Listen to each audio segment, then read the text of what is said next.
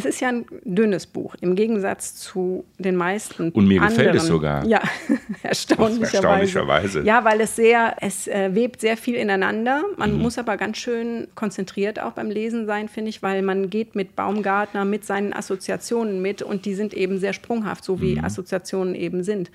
Und es kommt mir schon ein bisschen eilig geschrieben vor. Normalerweise äh, nimmt er sich sehr, sehr viel Zeit und vielleicht hatte er die gerade nicht. Und es, es kommt mir auch etwas distanzloser vor. Mhm. Das ist, kann eine Schwäche sein. Bei dem Buch ähm, führt es dazu, dass es eine mhm. ganz, ganz große Nähe mhm. aufbaut. Auslese, der Literaturpodcast mit Andrea Zuleger und Thomas Thelen. Am Ende ist sozusagen auf der letzten Seite mal wieder was passiert, was nicht oft passiert, aber mir auch schon vorher passiert ist. Tatsächlich hätte fast geweint. Ja, das Weinen gehört bei diesem Buch ein bisschen dazu, finde ich. Weil es so traurig ist? Ich finde es traurig, ja. Es ist äh, sehr, sehr melancholisch. Es ist aber auch so wunderschön. Es ist, ja, es ist ein tolles Buch. Sehr ich hätte, ergreifend. Mh, weißt du, warum ich fast, oder ich habe mir sogar ein Tränchen aus den Augen gedrückt, weil ich das Gefühl hatte, oder nennen wir es die Sorge, es könnte tatsächlich das letzte Buch von Paul Auster sein. Ja, auch das ist eine berechtigte Sorge. Mhm. Weil mh, hm, wir wissen ja, dass seine Frau Siri Hustvedt, ja auch bekannte Schriftstellerin, hat ja vor einiger Zeit öffentlich bekannt gemacht, dass Paul Auster an Krebs erkrankt ist. Und seitdem hat sich natürlich, zumindest mir geht so, der Blick auf ihn etwas verändert. Und während ich das hier gelesen habe und ich auch fast auf jeder Seite gespürt habe, dass er selber, wenn auch nicht platt und banal ausgedrückt in seinen Worten, trotzdem die ganze Zeit irgendwie auch um dieses Thema kreist hat das Lesen schon irgendwie anders gemacht. Und tatsächlich habe ich mich oft dabei ertappt, gerade als es aufs Ende zugeht, was, was wäre denn, wenn das jetzt tatsächlich das letzte Leseerlebnis mit Paul Auster wäre? Ja, da ist man mitten im Thema, dass man diesen Roman irgendwie nicht lesen kann, ohne dieses Ehepaar Siri Hustvedt, Paul Auster, eins der ja, berühmtesten äh, intellektuellen Ehepaare der Welt, kann man sagen, ohne das die ganze Zeit im Kopf zu haben. Das ist mir auch so gegangen. Es kann auch sein, dass es äh, das letzte Buch von Paul Auster ist, aber ich, ich würde jetzt mal sagen, nein. Es ist, er hat sehr, sehr viel Fiktion drin. Es ist sehr viel Fiktion drin, aber es ist natürlich trotzdem, äh, und das hat Siri Hustvedt offensichtlich auch gesagt, sie machen ja keinen Hehl, weder aus der Erkrankung, sie sind ja auch ein ein äh, sozusagen Schriftsteller-Ehepaar, was ja sehr stark auch in der Öffentlichkeit sich bewegt, immer die Öffentlichkeit gesucht hat. Mm, sie hat auch selber die Vermutung geäußert, dass möglicherweise dieses Buch, was sie als sehr warm und zärtlich empfindet, mm, möglicherweise doch unter dem Eindruck geschrieben ist, dass dieses Ende, wann auch immer, zumindest äh, auch über Osters, sagen wir mal, Kopf geschwebt hat, als er diese Zeilen geschrieben hat, wann immer das war. Man weiß das ja nicht. Also das ist mit Sicherheit so. Es geht äh, um Tod und es geht um das Alter und es geht um eine äh, ganz, ganz lange Ehe. Und ähm, ich beschreibe mal nur mal ganz kurz, was in dem Buch passiert. Mach es das bitte, geht, weil du das immer so gut kannst. Es geht um C. Baum, Baum, Baumgartner. Mhm. Baumgartner mhm. ist in Amerika auch ein äh, verbreiteter Name, weist so ein bisschen auf die jüdische Herkunft hin. Und äh, das ist ein emeritierter Phänomenologe, oh, ich habe es rausgekriegt, ähm, Großartig. Aus, aus, Princeton, der jetzt 70 ist. Und das Ganze beginnt mit so einem slapstick-artigen Tag. Er verbrennt sich furchtbar die Hand an einem Kochtopf, fällt dann hinterher noch die Kellertreppe runter und liegt jetzt mit ledierten Knochen auf dem Sofa und erinnert sich an seine Frau Anna, die äh, zehn Jahre zuvor bei einem Badeunfall vor Cape Cod gestorben ist. Und ähm, diese Beziehung zwischen den beiden war so intensiv, dass es sich anfühlt wie eine Amputation. Also es ist wirklich äh, ein organischer Schmerz, äh, diese Frau verloren zu haben. Und äh, Anna ist sozusagen der Referenzpunkt seines Lebens eigentlich. Die haben also wirklich ähm, alles geteilt, waren trotzdem zwei sehr eigenständige individuelle Personen. Also eigentlich eine Idealbeziehung. Die war intellektuell, die war lustvoll, die war alles, was man sich so wünscht. Und sie ist eben seit zehn Jahren nicht mehr da. Und äh, jetzt begleiten wir eben diesen 70-Jährigen, der ein bisschen Angst hat, auch selbst dement zu sein, bei seinen Erinnerungen, bei seiner Lebensgeschichte, auch bei den Frauengeschichten, die er danach noch hatte. Einmal wollte er sogar noch heiraten. Also, und es gibt auch lustige Szenen. Mhm. Also zum Beispiel, ich muss jetzt einmal was Lustiges, damit es nicht zu traurig wird.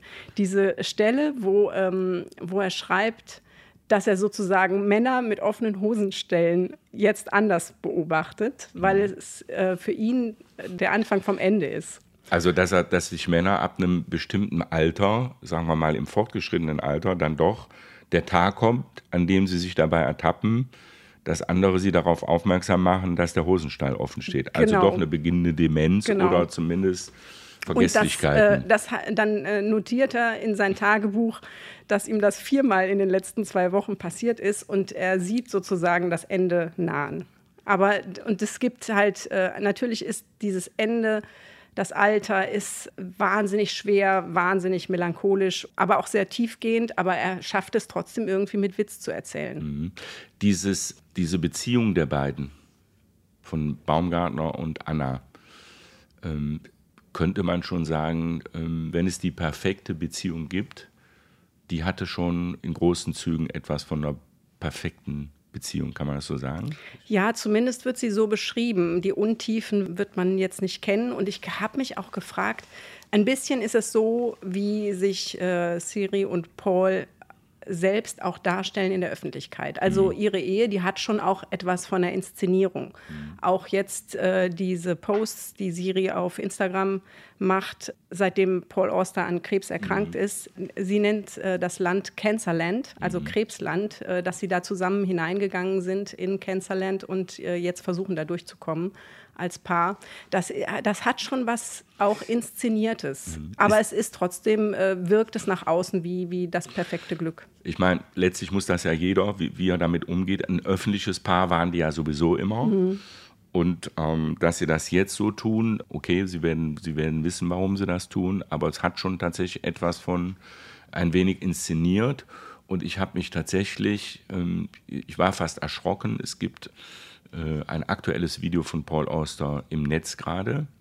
Das scheint nur wenige Monate alt zu sehen. Und da sieht man jetzt eben auch bei ihm, der ja ein, ähm, ich will mal sagen, sehr markanter, auch durchaus attraktiver Mann war. Äh, in dem Buch beschreibt er selber ja sich an einer Stelle seine, seine Augen. Also ist schon sehr spannend und gut gemacht. Aber da fand ich schon, also da sieht man jetzt bei ihm wirklich äh, infolge seiner Erkrankung auch, die, die, die Umstände, offensichtlich sowas wie Chemotherapie etc., auch seinen körperlichen Verfall. Das finde ich schon sehr, da so in die, in die Öffentlichkeit zu gehen, finde ich schon sehr. Findest du es gut oder findest du es nicht gut? Naja, ich, äh, man fragt sich immer warum, aber es scheint äh, sie nicht äh, weiter zu stören, sonst, sonst würden sie es ja nicht machen. Das sind ja keine unerlaubten Videos. Er hat sich da auch zu seinem neuen Buch, Buch geäußert. Ich glaube, die beiden setzen halt etwas fort, was sie vorher auch wie selbstverständlich gemacht haben. Trotzdem eine Frage, ich gehe da nochmal nach zu diesem Thema perfekte Ehe, perfekte Beziehung. Gibt es sowas? Ich meine, wenn man sich die beiden Siri Hostvedt und Paul Auster vorstellt, in ihrem gemeinsamen Zuhause sein, wenn sie ja trotzdem die wenigste Zeit miteinander verbracht haben, weil die nämlich eigentlich den lieben langen Tag lang in ihren Zimmern gesessen haben und jeder immer an der jeweiligen neuen Geschichte geschrieben hat. Ja, das gehört auch zu ihrer Öffentlichkeit dazu, dass man ziemlich genau weiß, äh, wie die leben. Die leben halt in, gemeinsam in einem Haus, sie frühstücken wohl zusammen, dann geht jeder seinem Schreiben nach und abends trifft man sich wieder. Und das äh, Schreiben ist wohl laut Paul Auster auch so körperlich anstrengend, dass sie dann Filme gucken und sich entspannen. Das finde ich, ähm, also es, in diesem Buch Baumgartner, ich finde den Titel übrigens klasse, ich hat auch. mich direkt an, angesprochen. Einfach nur dieser, dieser Nachname, weil das auch sehr markant ist. Geht es natürlich auch sehr viel ums Schreiben. Es hat natürlich autobiografische Züge, äh, aber ähm, das hat Oster ja auch in der Vergangenheit immer mal wieder gemacht, Einblicke gegeben in das, was sein eigenes Schreiben ist. Und es gibt ja mehrere sozusagen Geschichten in der Geschichte, Kurzgeschichten, die Anna geschrieben hat, äh, die er ja nachher auch, die werden ja veröffentlicht, dafür, da, äh, dafür sorgt er ja auch, äh, Baumgartner. Und eine Geschichte heißt Lebenslänglich, die fand ich besonders toll, markant und spannend, weil im Grunde genommen Paul Auster diesen Baumgartner äh, sozusagen als äh, Gefängnisinsassen darstellt. Und im Grunde genommen ist er äh, gefangen in dem, was das Schriftstellerdasein ausmacht. Das fand ich schon ja, das äh, beschreibt er ja auch äh, selber mhm. über sein eigenes Schreiben so, also Paul Auster jetzt wieder. Es ist, äh, es ist wirklich schwierig zu unterscheiden ja. zwischen äh, dem ba Baumgartner und Auster. Es ist wirklich schwierig, obwohl das Buch ja nicht in der Ich-Perspektive geschrieben mhm. ist, aber es ist so nah dran an Baumgartner, mhm. dass man die dann schon so ein bisschen ähm, wie so zwei Folien übereinander hält und ja, das, da ist einfach sehr viel Autobiografie drin. Paul Auster hat mal gesagt, wer schreiben will, der muss den Mut haben, ganz, ganz tief in seine eigenen Probleme, in sein eigenes Leben zu steigen und sich anzugucken, was er davor findet. Und natürlich ist das jetzt im Moment, das, das Krankheitsthema ist sein Thema. Mhm. Er baut es aber im Buch ja ganz anders, als es in Wahrheit ist. Also insofern, ähm, Autobiografie bei Paul Auster ist immer etwas, ein Material, mit dem er arbeitet weil er einfach weiß, dass echte Leben und Literatur sind zwei unterschiedliche Dinge. Du, wenn du einfach nur dein Leben aufschreibst, ist das noch keine Literatur. Mhm. Und er nimmt eben keinen kranken Mann, der stirbt und die Frau ähm, zurücklässt, sondern er dreht es spiegelbildlich um es ist also der zurückgebliebene Mann, der die Frau äh, bei einem Badeunfall verliert mhm. und auch eben nicht durch Krankheit. Also das ist äh, auf jeden Fall schon mal sehr gut. Und dieses Spiegelbildliche setzt sich ja so ein bisschen fort. Ja. Also da gibt es ja auch diese Schreibmaschinengeschichte. Mhm. Also er vermisst das Schreibmaschinengeklapper seiner Frau. Im, mhm. die auch Dichterin war. Und mhm. dabei weiß man auch, Paul Auster schreibt Schreibmaschine und ja. nicht Siri Hustvedt. Genau, also dieses um Umdrehen ist schon auch ein raffinierter Tick. Und im Grunde genommen, wenn man jetzt davon ausgeht, dass seine aktuelle Krankheit möglicherweise auch er am Ende nicht besiegen wird, dann ist genau die Situation, dann steht Siri Hustvedt ja eher vor der Situation, ihren Mann, äh, den Mann ihres Lebens zu verlieren. Also das hat er schon, finde ich, in dieser Umkehrung ganz, ganz geschickt auch gemacht. Ich möchte nochmal nachgehen zu dieser lebenslänglich Geschichte, also Schriftsteller, die auch wirklich, also wie eingeschlossen sind und dass Schriftstellerei auch nicht immer nur was Schönes ist. Ne? Die sind halt festgesetzt, die sind gefangen in dem, was sie tun. Ähm, ich fand dieses Bild zu lebenslänglich, das ist ja auch nicht irgend, du hörst ja nicht auf damit, Schriftsteller zu sein. Nee, und es ist äh, auch zum Teil ein einsames Geschäft. Mhm. Und ähm, wahrscheinlich äh, klopfst du auch sehr viel von dem, was du erlebst, auf seine literarische mhm. Verwendungsmöglichkeit hin ab. Also du gehst vielleicht anders durch die Welt und bist ein bisschen abgeschottet vom mhm. Leben. Also bei Paul Auster kann ich mir das auch eigentlich sehr gut vorstellen. Der hat mhm. ja auch äh, viel darüber erzählt, wie er als Kind zum Schreiben kam ich weiß nicht, der hat in irgendeinem Interview hat er mal erzählt, dass er sich noch genau an den Tag erinnert, wo er wusste, dass er schreiben will. Mhm. Da war er neun Jahre alt und äh, das war ein Frühlingstag und zum ersten Mal, dass wirklich die, die Knospen da waren, dass es warm war und er ist an einem Samstagmorgen in den Park gegangen und hat ein, und er sagt, sagt, das ist, äh, das war das schlechteste Frühlingsgedicht, was die Welt gesehen hat. Aber er hat dann nicht mehr aufgehört. Mhm. Und äh, am Anfang hat er ja auch eine Zeit lang gebraucht, bis er äh, bekannter wurde und auch davon leben konnte in mhm. irgendeiner Weise. Es ist auch, finde ich, ja nicht nur eine Liebeserklärung an äh, die Partnerin in dem Fall, also Baumgartner an, an Anna, sondern auch äh, eine Liebeserklärung, wie ich finde, an, an das Schreiben, an die, auch an die Bücher. Ich fand zum Beispiel ganz bemerkenswert, Baumgartner öffnet sich ja dann wieder, nachdem er nun seine große Liebe verloren hat. Ähm, stellt er irgendwann fest, es gibt auch noch andere Frauen. Äh, und da beginnt ja so dieser leichte, frühe Öffnungsprozess, finde ich ganz äh, charmant auch. Ähm, da hat diese Frau vom Paketdienst, die ihn besucht. Ja, Molly, die, ne? Molly heißt sie und die bringt ihm ja quasi alle zwei Tage Bücher, die er bestellt. Er bestellt einfach Bücher, die er ja gar nicht auspackt. Der hortet die dann einfach nur, weil für ihn schön ist, dass sie ihm die Bücher bringt. Und dann kann er zumindest den Anblick oder ein kurzes Wort mit ihr an der Tür genießen, weil er bei ihr so eine leichte Verliebtheit spürt. Und die Bücher, die stapelt er dann, hortet sie in seiner Wohnung, um sie irgendwann wieder weiter zu verschenken. Fand Ja. ich zum Beispiel total Ja. rührend fast. Also das finde ich auch sehr schön, dass trotz dieser großen Liebe nicht die Welt dann ausgeklammert wird, sondern ähm, er verliebt sich ja dann wirklich einmal nochmal richtig und macht sogar einer Frau einen Heiratsantrag und hat so das Gefühl, so, er ist jetzt so weit, dass er das machen kann, aber die sagt eben nein ne, und geht dann mit, mit irgendwie einem anderen äh, irgendwo hin.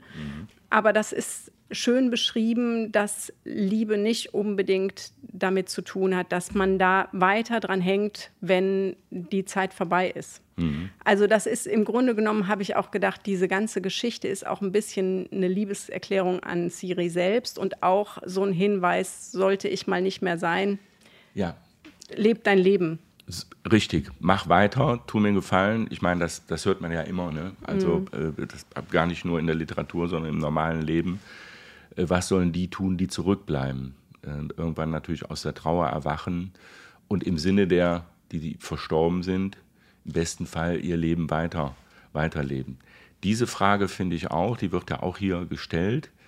Was ist denn eigentlich, wenn dann einer von beiden in so einer, wir nennen sie mal, traumhaft guten, tollen Beziehung tatsächlich am Ende stirbt, was bleibt denn da? Und die Frage, was kommt nach dem Tod, ein Leben nach dem Tod, das finde ich hier total klasse gelöst. Ich bin fast geneigt, mal eine Passage vorzulesen. Wäre das meine Idee? Ja, mach das mal. Also, äh, sie, Ich ist, weiß genau, welche Passage. also sie ist jetzt, also sie ist gestorben und Mhm. plötzlich äh, geht das Telefon in ihrem Schreibzimmer, das in eigentlich Schreib- abgeschaltet das, ist. Und er, er ist nun mal in dem, er geht in ihr Zimmer und das Telefon geht und er, äh, Baumgartner, nimmt den Hörer ab und erstaunlicherweise, wer ist an der, an der Strippe, an der anderen, an der Leitung? Es ist Anna, die da ist. Ich würde das einfach mal ganz gerne Ja, vorlesen. Bist du einverstanden, Ja. Andrea? Okay. Baumgartner nimmt den Hörer ab und wagt ein unsicheres, verwirrtes Hallo. Ein Hallo mit einem Fragezeichen dahinter. Die Antwort ist Schweigen. Und er sagt sich, das muss ein Traum sein, auch wenn er wach ist und deshalb gar nicht träumen kann. Und dann spricht Anna zu ihm, spricht zu ihm mit derselben wohltönenden Stimme, die sie im Leben hatte, sagt Liebling zu ihm und mein geliebter Mann, erklärt ihm, der Tod ist ganz anders als alles, was man sich je darunter vorgestellt hat. Sie beide und alle anderen Menschen haben sich geirrt mit ihrer Annahme, dass es kein Jenseits gebe. Und auch die Christen, die Juden, die Moslems, die Hindus, die Buddhisten und all die anderen haben mit ihren Vorstellungen vom Jenseits falsch gelegen. Also schon die Idee, dass da jemand, dass die auf einmal am Telefon ist, ist ja schon irgendwie großartig. Ja, das ist so dieses typisch Oster-Absurde. Ja. Was, das hat er in vielen Büchern, dass Dieses irgendwann Surreale, ne? driftet, Dieses- ja. driftet das so ganz leicht ins Surreale ab und er, er schafft es aber immer, es wieder zurückzuführen. Mhm. Und ich fand diese Stelle auch äh, besonders beeindruckend.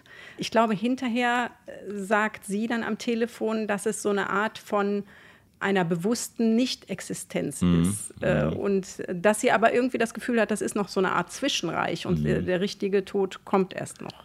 Also es ist schon so, also in der Auflösung, ich meine, wir alle stellen uns immer mal wieder die Frage, kommt da was, ist da noch was? Und ich finde äh, äh, die Idee, die hier entwickelt wird, und ich würde sie, wenn du nochmal einverstanden bist, auch nochmal in der Auflösung kurz vorlesen.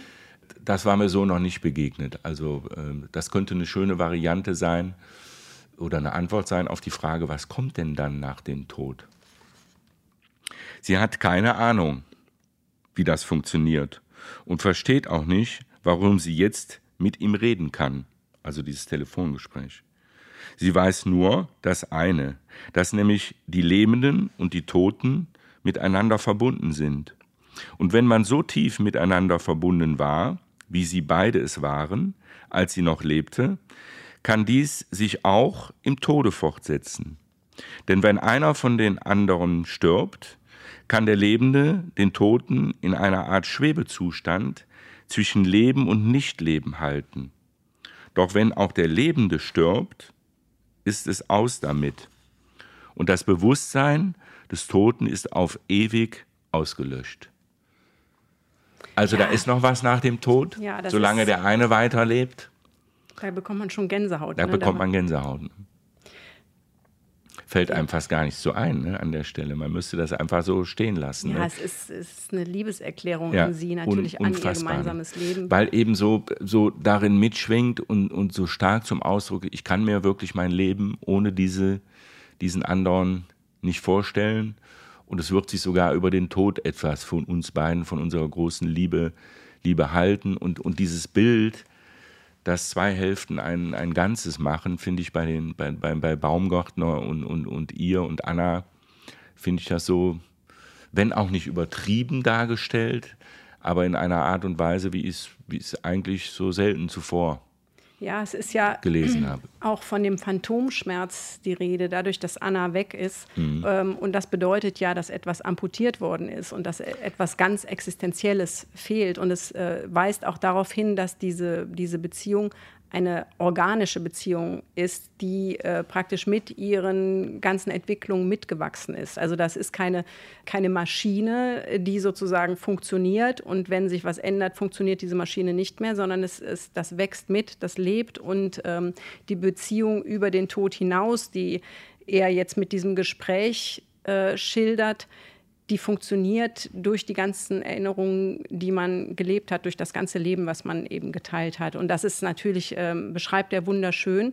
Und es ist sogar so, er hat ja auch noch also er webt ja quasi die Geschichten, die Anna selber erzählt hat, auch mit ein. Also er findet in der Schreibtischschublade von ihr Tagebuchaufzeichnungen und äh, nimmt die mit ins Buch und die äh, lesen sich auch ein bisschen anders vom Ton her und fast hatte ich das Gefühl, das ist jetzt äh, Siri Hustvedt, die da mhm. Äh, ein paar Seiten geschrieben hat, weil auch sie hat mal eine Art autobiografischer Roman vor ein paar Jahren rausgebracht. Mhm. Damals hieß das in Deutsch. Und da beschreibt sie genau die Szene, die jetzt da auch wieder beschrieben wird, nämlich äh, die Zeit, als sich die beiden kennengelernt haben. Mhm. Also ich, ich glaube, man kann sagen, aufgrund dieser autobiografischen Geschichte, aufgrund der Tatsache, dass Siri Hustvedt und Paul Auster, auch mit dem, was sie oft öffentlich gemacht haben, ist das natürlich immer ein Thema. Und man kann so ein Buch ja kaum äh, lesen, ohne auch das zu thematisieren und darüber zu reden. Für mich war das so, wenn ich nochmal zu meiner Eingangsemotion zurückkomme, diese Traurigkeit auch am Ende äh, mit Blick auf Paul Auster, der begleitet mich mein ganzes Lesenleben, Lebelesen lang. So. ja. Und ähm, das war das, was mich dann auch irgendwann wirklich zu dem Gedanken brachte. Irgendwann endet auch das. Ich hatte das ja auch als äh, Javier Marias verstorben. Mhm. Irgendwann passiert das eben, weil auch das Leben von Schriftstellern das Physische end, endlich ist. Aber am Ende bleibt natürlich äh, ihre Literatur zurück. Aber hat dann eben auch schon irgendwie so im, im Gedanken, dass da nie mehr ein neuer Oster kommt irgendwann, ist schon nicht so einfach zu verkraften für jemanden, der so lange mit diesen Menschen tatsächlich sein Lebelesen lang irgendwie auch verbunden ist. Mhm. Also ich habe das äh, ähnlich bei Siri Hustfett. Das mhm. ist für mich so eine äh, lebenslange Schriftstellerin, die mich begleitet. Und äh, das kann ich komplett nachvollziehen. Aber ich ich hoffe und ich glaube eben auch noch nicht daran, dass das. Noch, noch Weil so lange, also bei Baumgarten ist es so, steht drin, ja. solange der einen Stift halten kann, ja. wird er Sätze ja. aufs Papier bringen. Also noch ist Paul Oster ja da und äh, Siri Hustvedt sowieso und äh, insofern ist die Hoffnung ja da, dass wir uns auch noch auf viele neue, großartige Bücher freuen können. Ich finde dieses Buch unbedingt großartig dieses, was du vielleicht getrieben nennst, etwas. Er schreibt ja auch mitunter Bücher, die voluminöser sind, tatsächlich. Und da würde mir zu einfallen, hoffentlich ist es nicht so, dass ihm da schon irgendwie auch ein bisschen die Kraft verlassen hat. Aber wie gesagt, das wäre ja alles Spekulation. Naja, wir werden es erleben. Die Zeit wird es zeigen. Wir wollten am Ende noch, Ein paar Bücher des Jahres vielleicht, Genau. die, man, die man vielleicht auch verschenken kann. ja, es ist ja jetzt die Weihnachtszeit, steht ja vor der Tür Ja. und Bücher verschenken ist ja immer eine schöne Sache. Das zum Beispiel könnte man Ja, Wunderbar. Kann man, kann man verschenken. Ähm, die Also Andrea sollten aber Zuleger- nicht zu traurig sein, die, die Menschen. Also, so, Nein, also aber sie sollten was ja- verkraften können. Aber es ist ja auch schön viel Hoffnung drin und Ja. viel Liebe. Ja. Und, also Sehr Andrea. Zuleger und Thomas Thelen würden jetzt äh, Paul Auster, Baumgartner empfehlen. Auslese, der Literaturpodcast auf aachenerzeitung.de und überall, wo es Podcasts gibt. Was hättest du denn noch im also, Angebot? ich hatte überlegt eigentlich, dass ich ganz gerne nur Frauen vorstellen würde, weil wir doch einen leichten Männerüberhang haben. Aber ich muss trotzdem noch Arno Geiger nennen, Das glückliche Geheimnis, bei Hanse erschienen. Das ist ein leichtes äh, Buch, was wirklich auch sehr positiv ist. Das äh, könnte ein ganz gutes Gegengewicht darstellen. Und da geht es darum, wie er Papiercontainer durchwühlt hat, um an Geschichten zu kommen. Und äh, darunter ist zum Beispiel auch die Geschichte, die ja in Unter der Drachenwand, auch ein Buch, bei dem ich geweint habe, muss ich dazu sagen. Das könnte man auch nehmen. Also Arno Geiger sei empfohlen. Fällt dir Ich ein neues ein? würde, äh, ja, aus aktuellem Anlass, weil auch in dem Buch, das ich noch empfehlen würde, ähm, tatsächlich Paul Auster erwähnt wird, Erwähnung findet. Ich würde äh, unbedingt empfehlen Navid Kermani, das Alphabet bis S und lass das mal so stehen. Man sollte es lesen, um dann auch zu erfahren, wie großartig dieser Roman ist. Dann habe ich ganz vor kurzem von der israelischen Schriftstellerin Lissi Doron Nur nicht zu den Löwen gelesen, bei DTV erschienen. Eine wunderbare Geschichte, eine Frau, die plötzlich ausziehen muss aus ihrer Wohnung und auf ihr Leben zurückblickt und äh, beschreibt, wie schwierig es ist, den Platz, den einem die Eltern manchmal zuweisen, wieder zu verlassen. Dann habe ich noch zwei im Angebot und mir fällt auf, dass ich mich, was die Seitenzahlen angeht, durchaus wieder in einem Bereich äh, bewege, wo man dann sagen muss, man muss auch schon mal ein bisschen Zeit haben, um zu lesen. Der Navid Kamani, der ist auch durchaus äh, äh, reich an Seiten. Und das gleiche gilt natürlich für John Irving, der letzte Sessellift, ähm, sei an dieser Stelle empfohlen. Und ich empfehle Thomas von Steinacker den Roman Die Privilegierten.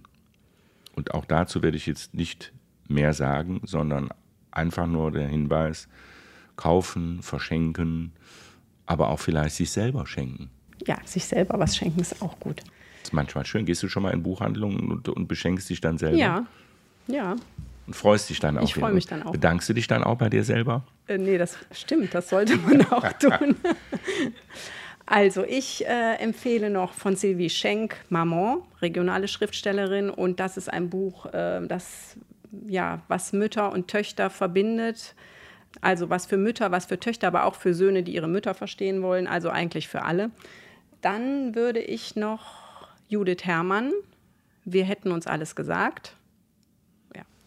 Gut, ist doch eine schöne Liste. Wenn du dich schon nicht bei dir selber dafür bedankst, dass du dir ab und zu selber ein Buch schenkst, dann bedanke ich mich jetzt bei dir Ich bedanke mich auch, Tom. für diese schöne Runde. Und wir bedanken uns bei all jenen, die uns zuhören. Danke. Tschüss. Tschüss.